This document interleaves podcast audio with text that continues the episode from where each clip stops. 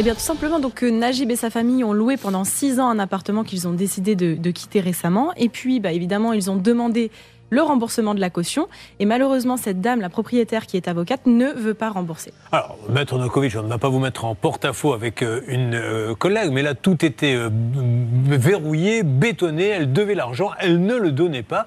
Et alors là, la question, je ne vous parle pas de ce sujet en particulier, mais j'avais cru comprendre que vous, les avocats, vous aviez une sorte de devoir de moralité. Vous ne pouviez pas faire n'importe quoi. Absolument. On n'a pas le droit d'avoir des dettes. On a, on a vraiment une, une déontologie importante. Ah, par exemple, un avocat qui divorce doit payer les pensions, Bien etc absolument. On a vraiment, on doit payer l'URSSAF, etc. Donc, euh, euh, mais en l'occurrence, elle reconnaît ce devoir, mais elle payait pas. Ben oui, mais elle, ne payait pas, mais on l'avait appelée plusieurs mm, fois. C'est-à-dire mm. qu'elle avait vraiment pas envie de payer. Alors c'est là où, pardonnez-moi, on peut aussi se demander euh, si l'ordre des avocats, à un moment donné, il peut pas intervenir un oui, petit peu. Oui, il peut intervenir. Ben oui, mais il l'a pas fait.